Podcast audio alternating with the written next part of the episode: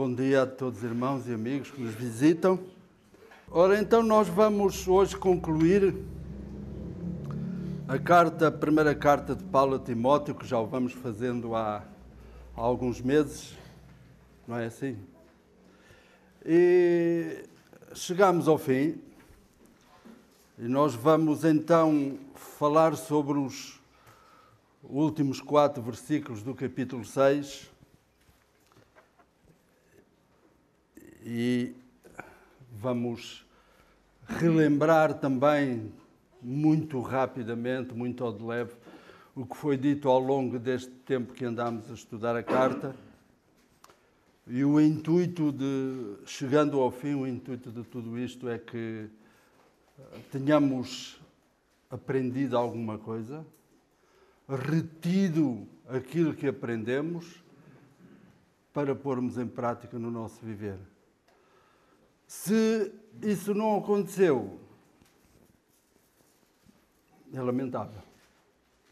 Porque a situação, quando nós chegamos aqui para ouvir a palavra de Deus, é para ouvir as recomendações, as ordenanças que Ele nos dá para pormos em prática na nossa vida. Então,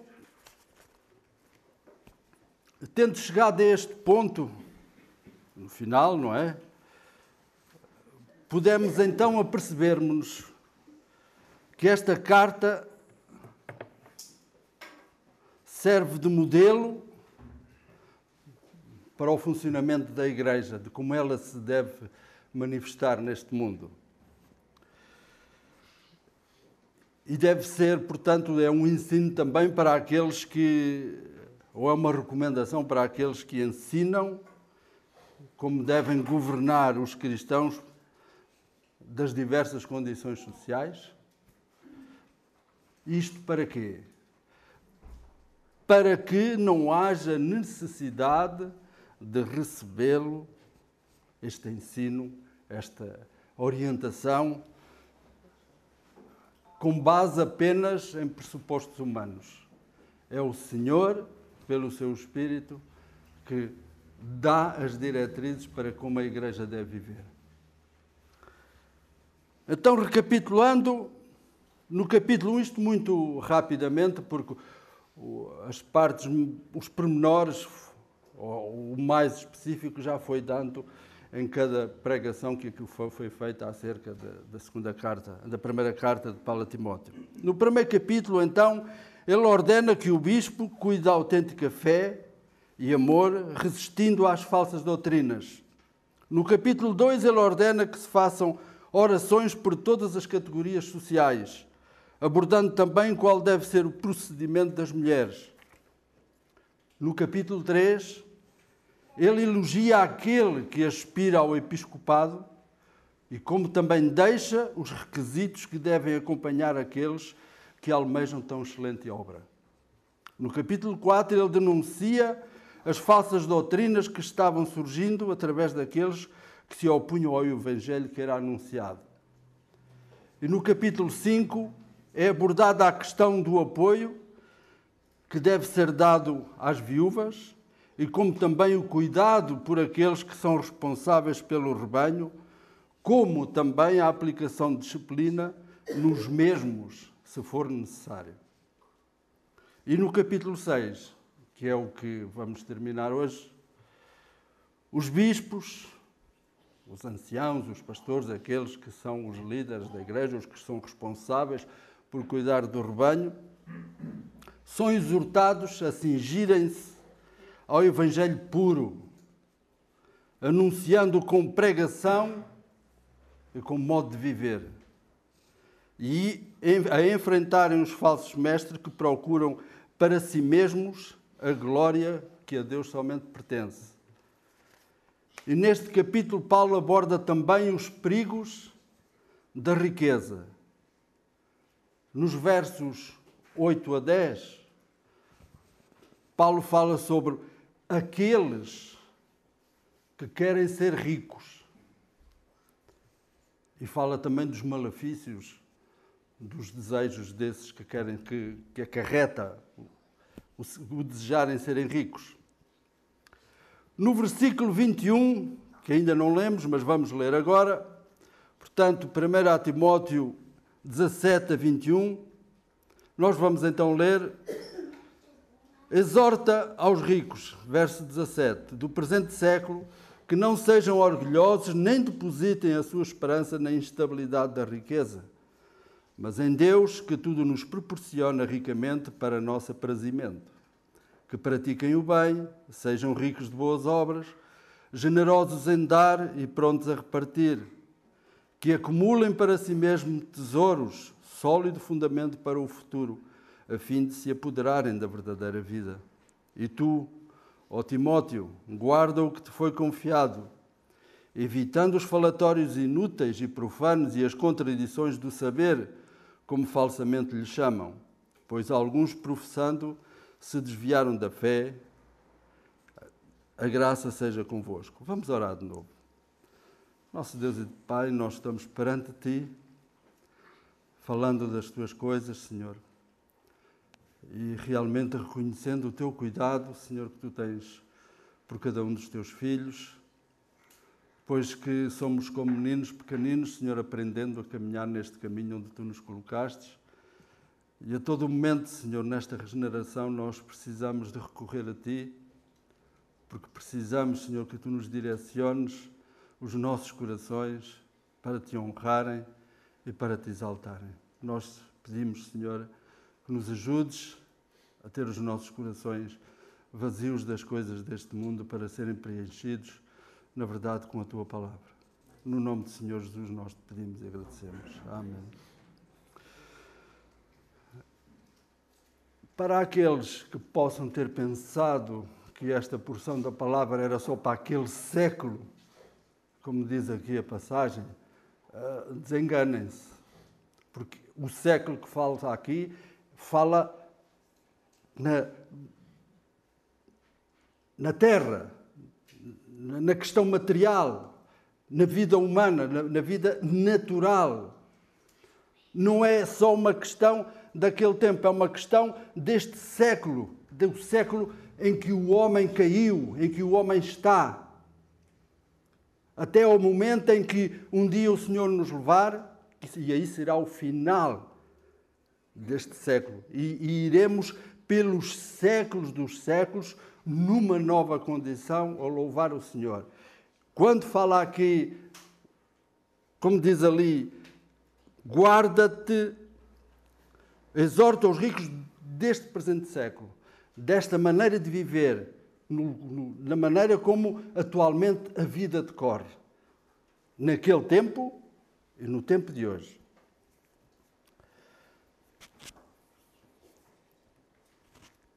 Portanto, no verso 21, ele diz a Timóteo: ordena aos ricos. Paulo está, neste, neste específico momento, a referir-se àqueles que já são ricos. Nos versos 8 a 10, ele fala naqueles que desejam, que ainda não o são, mas já têm no seu coração o desejo de serem ricos. E agora aqui ele fala especificamente àqueles que já são ricos. Contudo, espero chegar ao final da, da pregação e notar todos e qualquer um de nós somos mais ricos. Um mais rico que o outro.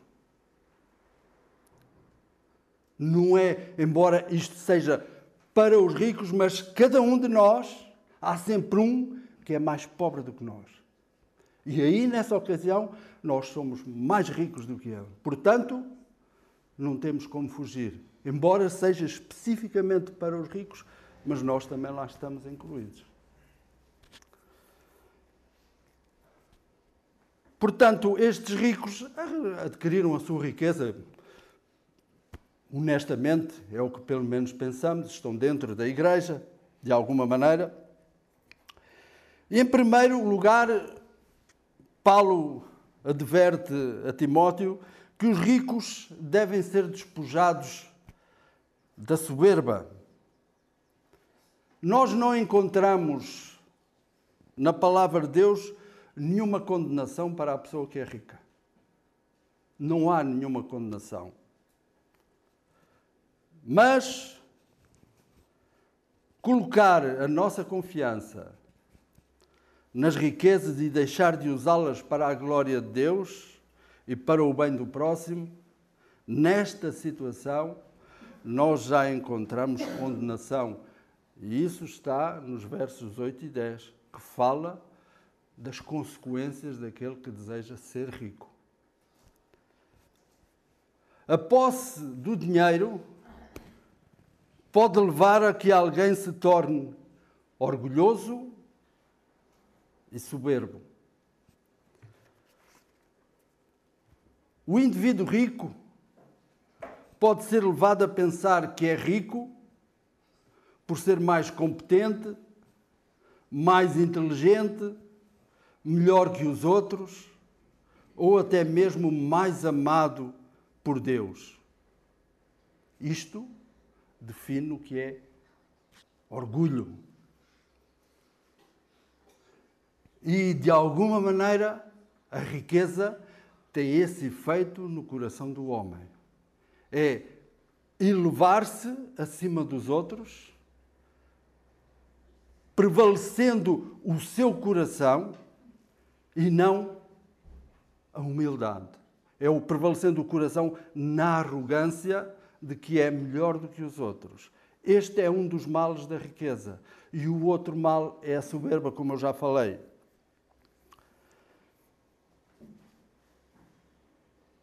A soberba é um prenúncio da ruína. A pessoa rica pode ficar soberba porque tem muitas propriedades, porque conseguiu construir um colossal património. Contudo, estas coisas adquiridas pelo homem e o seu coração fundamentado nestas mesmas coisas só revela que esse homem não compreendeu nem a vulnerabilidade da vida, nem a instabilidade das riquezas. Paulo então chama a atenção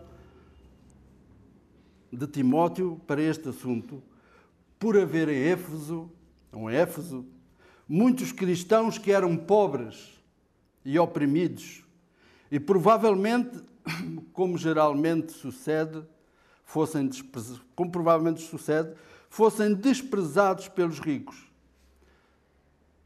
Creio que é de conhecimento da Assembleia que Éfeso era uma, uma cidade eh, onde havia muita opulência, havia, era uma cidade comercial, havia muito dinheiro. E aí desenvolvia-se a tendência para que os, aqueles que eram ricos se sentissem melhores do que os pobres e os humilhassem. E então Paulo, para combater isso na igreja, escreve esta carta a Timóteo.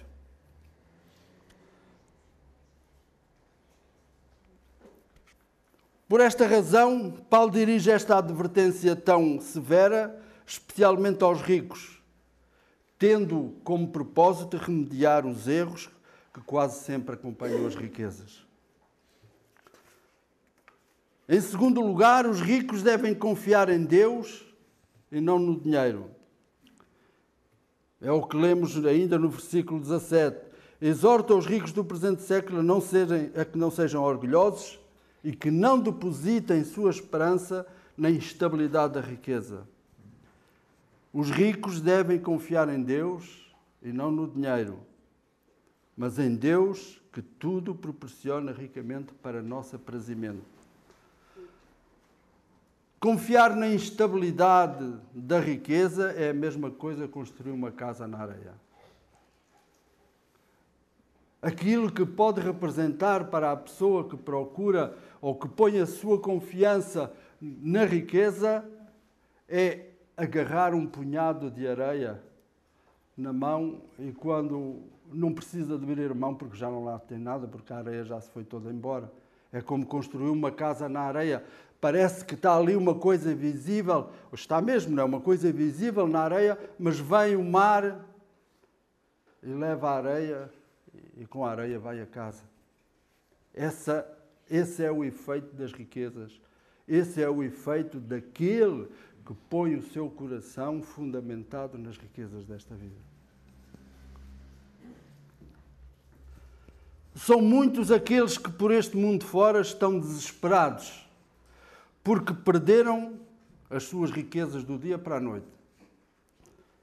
Fizeram investimentos que deram para o torto, aplicações que pareciam tão sólidas e de repente tornaram-se tão vulneráveis. Estas e outras situações são resultantes da instabilidade do dinheiro. A Bíblia nos diz em Provérbios 23, 5: Porventura fitarás os teus olhos naquilo que é nada? Pois certamente a riqueza fará para si a, a riqueza fará para si asas como a águia que voa pelos céus. Porventura fitarás os teus olhos naquilo que é nada, sendo que muitos, tendo confiado na insanidade do dinheiro, desesperados, puseram termo à vida ou enlouqueceram. Porque o fundamento da vida deles consistia no monte que eles tinham acumulado. E era aí que era a razão da vida deles, era o ter o dinheiro. Faltou-lhes o dinheiro, é o mesmo que lhes tirar o tapete debaixo dos pés e já ficam desesperados, não sabem o que fazer mais com a vida. E põem termo à sua vida porque não aguentam, porque não há mais nenhuma esperança para eles. Eles fundamentaram toda a sua esperança nas riquezas. Entretanto, em terceiro lugar, os ricos diz que os ricos devem desfrutar daquilo que Deus lhes dá. Este desfrutar é porque diz no verso, ainda no verso 17, mas Deus nos, nos proporciona ricamente tudo o que nós necessitamos para a nossa vida, para o nosso aprazimento. Este aprazimento, eu não sei se todos sabem o que realmente a palavra em si quer dizer. Aprazimento quer dizer satisfação. Portanto, dando-nos Deus tudo aquilo que nós necessitamos para estar satisfeitos, porquê? Porquê que o nosso coração se inclina para se fundamentar justamente nas riquezas? Nós fazemos Há uma tendência muito grande do ser humano fazer um investimento tão grande para 60, 70, 80 anos, então nos 80 anos já é dor, dor no corpo, que eu sei lá, e não investe quase nada por uma eternidade.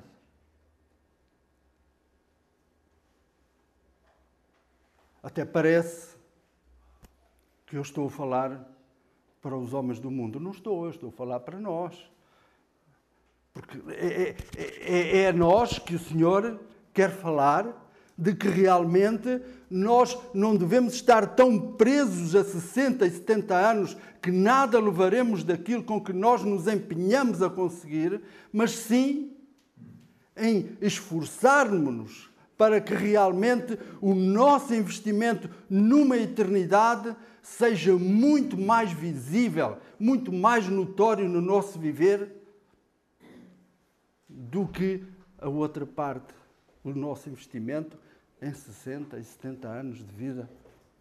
E de vez em quando, sem, sem, sem ser com aquela constância que deveríamos fazê-lo, nós não nos dedicamos às coisas do Senhor, buscando investir nas coisas do Senhor, para que um dia na glória nós beneficiemos desse nosso empenho agora aqui, nestes 60, 70 anos, e outros menos e outros um bocadito mais, mas daquilo que nós angriarmos e pusermos o nosso fundamento nessa riqueza, aqui fica. O dinheiro não pode dar segurança, porque não pode oferecer as coisas mais importantes desta vida. O dinheiro pode dar muitas coisas, roupas bonitas, aventuras, mas não felicidade. Pode dar casa, mas não família.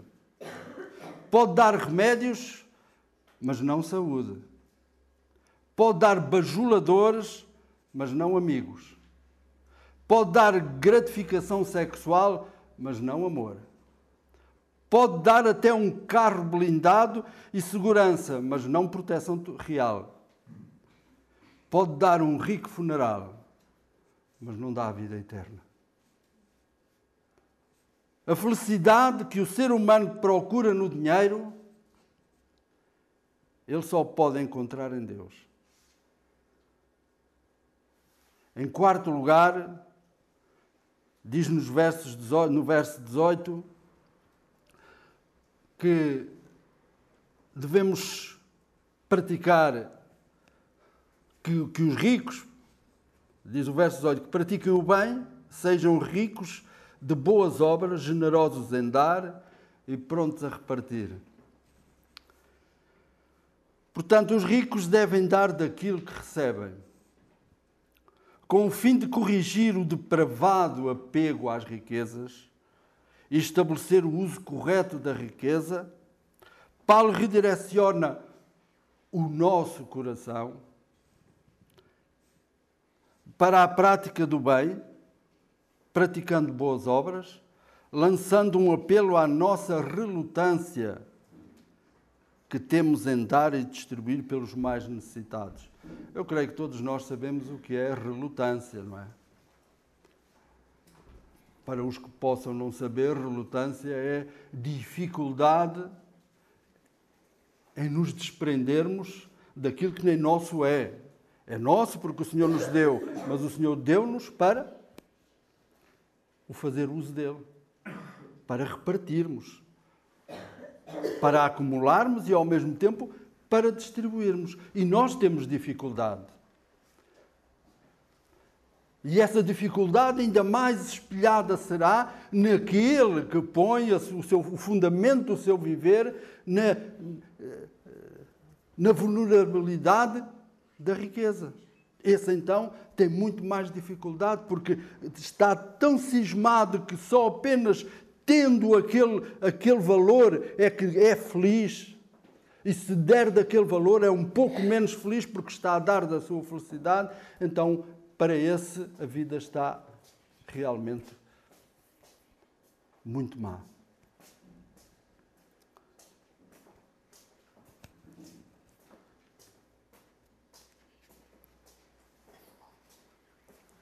Em quinto lugar, os ricos devem fazer investimentos como já disse há bocadinho, para a eternidade.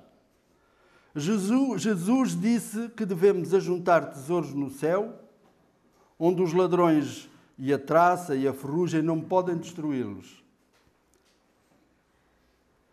E reparem, o Senhor dá a garantia, nestas poucas palavras que, que, que acabamos de ler, que não há hipótese de tocar nessa riqueza que é acumulada no céu.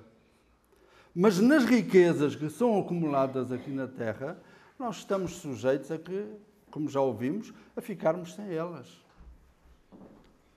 Mas mesmo assim, nós investimos mais nas riquezas desta vida do que na riqueza que no céu deveríamos acumular.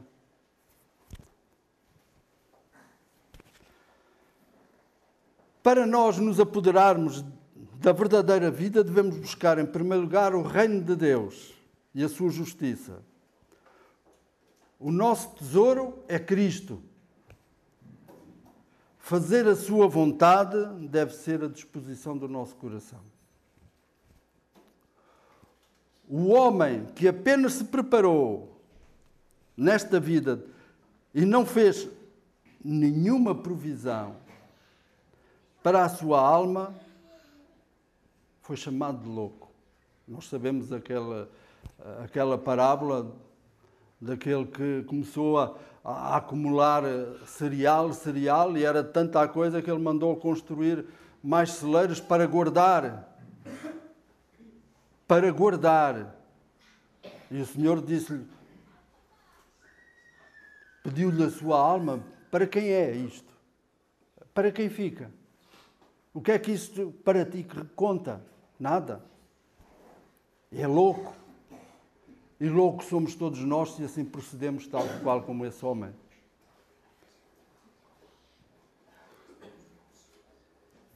Nos versos 20 e 21, Paulo faz um apelo a Timóteo no que toca à graça que lhe foi concedida com o fim de que a igreja em Éfeso mantivesse, mantivesse firme e fiel ao Evangelho. Temos em primeiro lugar que o Evangelho deve ser preservado de modo inviolável. Verso 20, apenas a primeira parte. E tu, ó Timóteo, guarda o que te foi confiado. O Senhor deu graça ao Timóteo para que realmente ele tomasse conta dos cristãos daquela igreja em Éfeso. Ele tinha uma responsabilidade grandiosíssima. E com, com essa situação de guardar o rebanho naquele lugar, ele devia mostrar um evangelho inviolável. Devia ser fiel ao evangelho. Devia dar mostrar o quanto o valor do evangelho tinha. O evangelho Todos nós sabemos que é as boas novas, uma boa notícia, mas deixem-vos dizer que o mundo não entende que o Evangelho seja uma boa notícia. Porquê? Porque o Evangelho é contrário a toda a disposição do mundo. Porque o mundo fundamenta-se naquilo que pode fazer. O Evangelho é fundamentado naquilo que tu não podes fazer, mas que só Deus pode fazer e que o fez em nosso favor, dando o Senhor Jesus Cristo para que nós pudéssemos ter uma nova vida. Este é o Evangelho. O Evangelho que o mundo não aceita porque vai é contrário à vida que o mundo vive. É contrário ao pecado que pauta as pessoas sem Cristo. Portanto, é uma boa notícia, mas não para o mundo. Mas é uma boa notícia para aquele que se arrepende e confessa o seu pecado ao Senhor Jesus Cristo e é salvo e é feito nova criatura.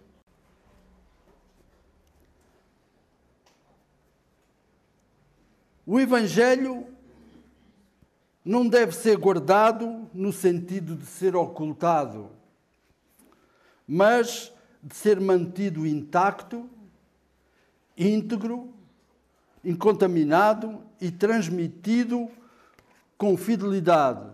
Em 2 Timóteo diz: Tu, filho, pois, filho meu, fortifica-te na graça que está em Cristo Jesus. E o que da minha parte ouvistes e de muitos, muitas testemunhas, isso mesmo transmite a homens fiéis e também idôneos para instruir a outros. A fé cristã foi colocada nas mãos de Timóteo e ele recebeu esse depósito e precisa de transmiti-lo com fidelidade. Paulo está a dizer a Timóteo que deve entregar o que recebeu e não o que inventou. Deve transmitir o que recebeu e não o que criou. Paulo está a dizer com isto a Timóteo, está a lembrar a Timóteo que o pregador não é ele que gera a mensagem. Ele apenas transmite a mensagem. Ele não é o dono da mensagem. Ele é o servo da mensagem. O pregador é um dispenseiro de Deus e o que se requer do dispenseiro é fidelidade. Ele não pode ocultar ao povo o evangelho que Deus lhe confiou, nem retirar, nem lhe acrescentar coisa alguma. Em segundo lugar, o evangelho não pode ser degradado com controvérsias ignorantes. Esta é a segunda parte do versículo e já entramos no 21. Evitando falatórios inúteis e profanos e as contradições do saber, como falsamente lhes chamam, pois alguns professando se desviaram da fé. Os falsos mestres, na sua heresia, afastam-se da verdade. Da mesma forma, o pastor que tem a seu cuidado as ovelhas deve afastar-se da heresia. O Evangelho é a verdade de Deus para ser querida, não é querida, é querida. Só um momentinho. Para não ser querida e para não ser criticada. Timóteo deve manter-se firme e fiel na pregação do Evangelho que lhe foi confiado.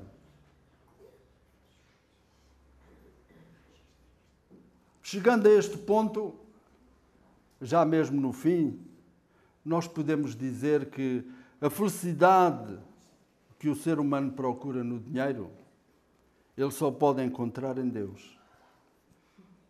Ele tudo nos proporciona ricamente para o nosso aprazimento, para a nossa satisfação.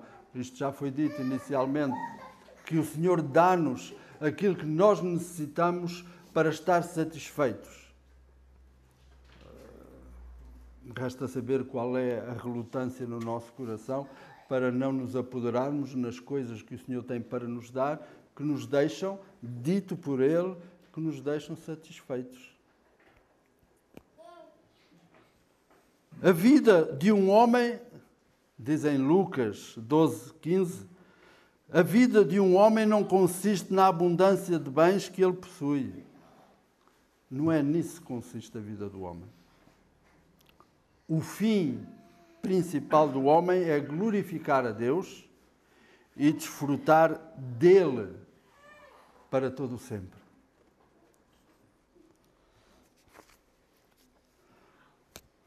Paulo conclui a sua carta com uma breve bênção. A graça seja convosco. Está no verso 6, no verso 21, a segunda parte, é o término mesmo. A graça de Cristo é a base da salvação. O conteúdo do Evangelho, a bênção mais excelente concedida aos que se arrependem dos seus pecados. A graça é o favor de Deus em Cristo para quem não merece, transformando-lhe o coração e a vida para conduzi-lo à glória. Portanto, aquele que, aquele que, aqueles que recebem agora desfrutarão da glória amanhã. Hans Burke, um teólogo provavelmente, disse: É unicamente no poder dessa graça que Timóteo e a Igreja são capazes de resistir aos hereges e afastarem-se da sua influência e viver na verdadeira beatitude, viver na verdadeira felicidade, na, na bem-aventurança, viver satisfeito, só afastando-se dessas heresias seguindo fielmente o Evangelho, é que realmente nós podemos viver neste mundo honrando e glorificando o Senhor. Podemos então dizer que a graça de Deus nos basta. Queria apenas dizer, relembrar aquilo que há pelo meio disse, que é nós não nos devemos esquecer que sempre somos mais ricos em relação a alguém. Não nos devemos esquecer que sempre somos mais ricos que em relação a alguém.